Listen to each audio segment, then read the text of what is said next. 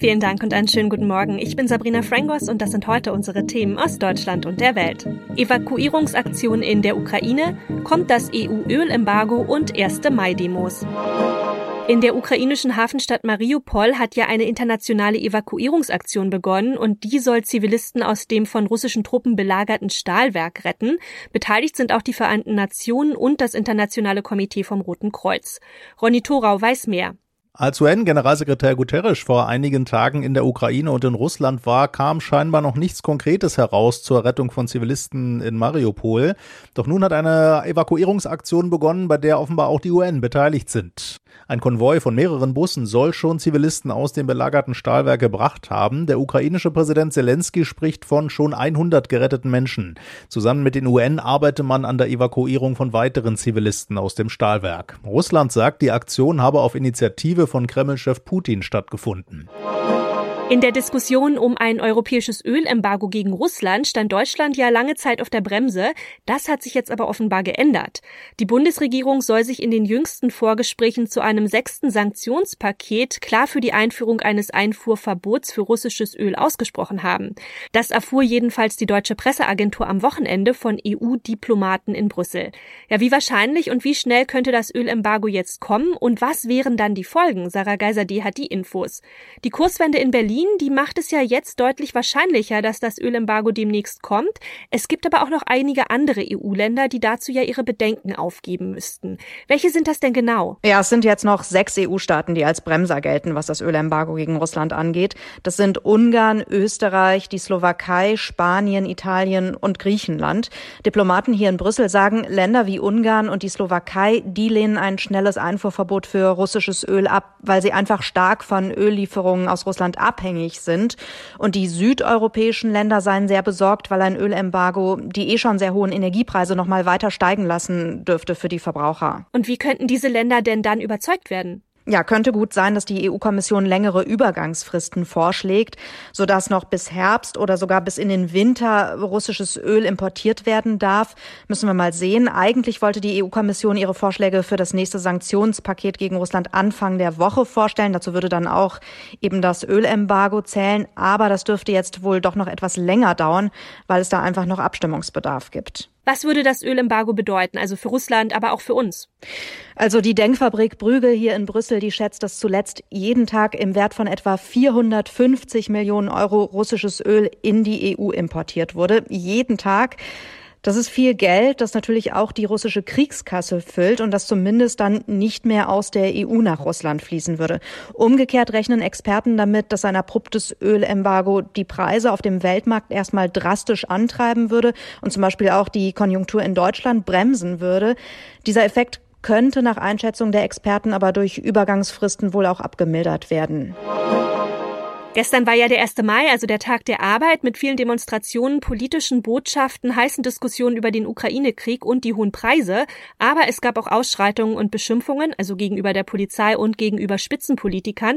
Michel Cradell war in Berlin unterwegs. Es war ja viel los am Wochenende. Welche Ausschreitungen gab es denn? Also selbst bei den Kundgebungen der Gewerkschaften war viel los und es gab einige Buhrufe. Zum Beispiel für Bundeskanzler Olaf Scholz in Düsseldorf. Außenministerin Annalena Baerbock wurde in der Nähe von Hamburg als Kriegstreiberin beschimpft und Berlins regierende Bürgermeisterin Franziska Giffey wurde fast von einem Ei getroffen.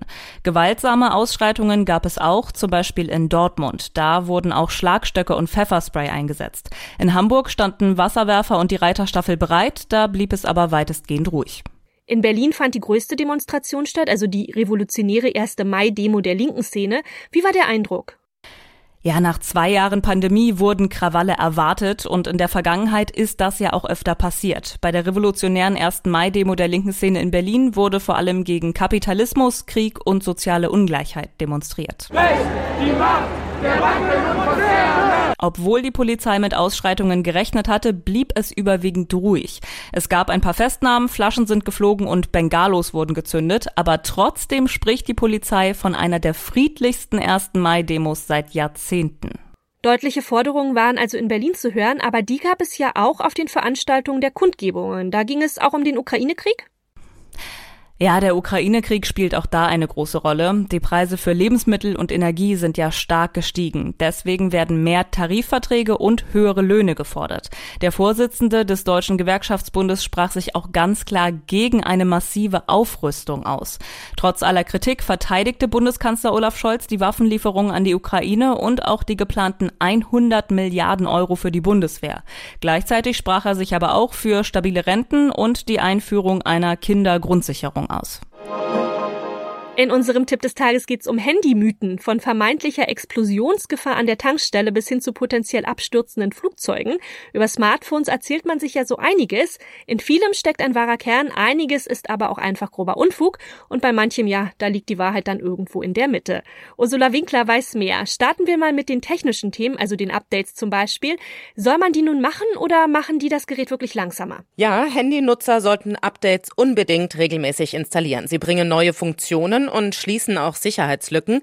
Ähm, alte Telefone können in ganz seltenen Fällen tatsächlich nach einem Update etwas überfordert sein und langsamer werden, aber Sicherheit geht vor.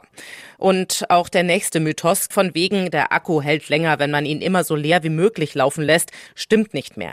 Die heutigen Akkus können früher geladen werden, sollten sie sogar. Experten empfehlen etwa 20 Prozent Akkuleistung nie zu unterschreiten, dann lebt der Akku auch richtig lange. Okay, das waren also schon mal zwei technische Mythen aus der Vergangenheit. Muss man denn sein Smartphone nicht regelmäßig neu starten, damit es nicht langsamer wird? Nein, die verbauten Betriebssysteme sind für die Dauernutzung ausgelegt, also muss man nicht ständig neu starten. Äh, was schon eher stimmt, zumindest bei älteren Geräten, da sollte man die Apps ab und zu mal schließen. Das kann das Telefon dann schon schneller machen und Akkustrom sparen. Die neueren Smartphones bremsen Apps im Stromverbrauch aus und äh, Apps, die man regelmäßig nutzt, die sollte man sogar lieber offen lassen. Da frisst nämlich das Schließen und Starten mehr Strom, als wenn man die App einfach laufen lässt.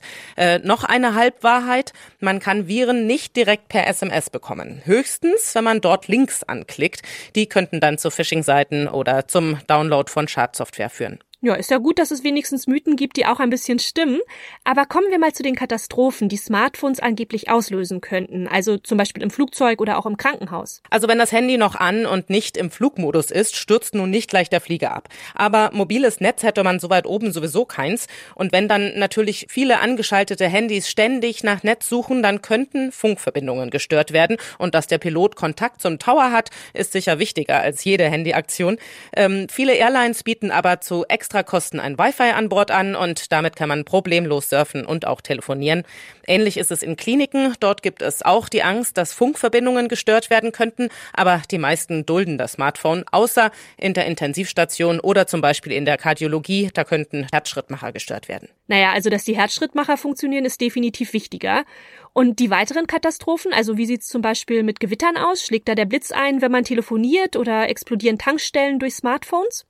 Nein, Tankstellen explodieren nicht, wenn man dort telefoniert. Wenn dort Handyverbotsschilder hängen, dann ist das eher eine Warnung vor erhöhter Brandgefahr, die an Tankstellen ja immer herrscht. Rein theoretisch könnte jemand zum Beispiel ein Handy mit bereits beschädigten Akku in eine Benzinpfütze fallen lassen und dann könnte ein Feuer entstehen. Und Handys ziehen auch keine Blitze im Gewitter an, dazu ist viel zu wenig Metall verbaut. Und einen Trost habe ich noch für Männer. Das Smartphone in der Hosentasche macht wahrscheinlich nicht unfruchtbar. Zumindest hat das Bundesamt für Strahlen Strahlenschutz nach der Auswertung von vielen Studien keinerlei wissenschaftliche Belege entdeckt, dass Spermien durch die Strahlung beschädigt werden. Und das noch. Unter seinem Spitznamen The Rock hat Dwayne Johnson in Hollywood ja ordentlich Karriere gemacht. Mit durchtrainiertem Körper und flotten Sprüchen hat es der ehemalige Wrestler in die Riege der beliebtesten Stars geschafft. Ja, seine Fans, die kennen ihn aus Blockbustern wie Baywatch oder Fast and Furious. Heute wird The Rock 50 Jahre alt. Sören Gies mit den Infos aus Los Angeles. Was macht The Rock denn so rund um seinen Geburtstag eigentlich? Die Kinofachmesse CinemaCon in Las Vegas hat ihn gerade zur Entertainment-Ikone des Jahrzehnts gekürt und er hat die Fachbesucher dort mit einem Live-Auftritt überrascht, der wie eine Videobotschaft anfing, nur dass The Rock dann plötzlich leibhaftig auf der Bühne stand. Natürlich hat er da gleich Werbung für seine zwei neuesten Filme gemacht, nämlich Black Adam mit ihm in der Titelrolle und das Animationsabenteuer DC League of Super Pets.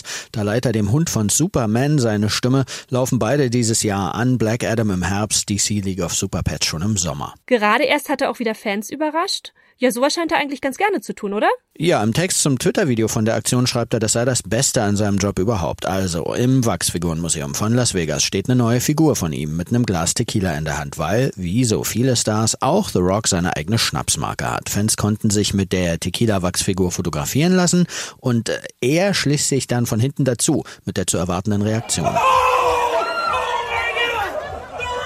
Die glücklichen Fans bekamen neben Fotos mit dem doppelten Rockchen auch je drei Pullen Tequila. Bestimmt stoßen manche heute damit auf ihn an. Das war's von mir. Ich bin Sabrina Frangos und ich wünsche Ihnen noch einen schönen Tag. Bis morgen.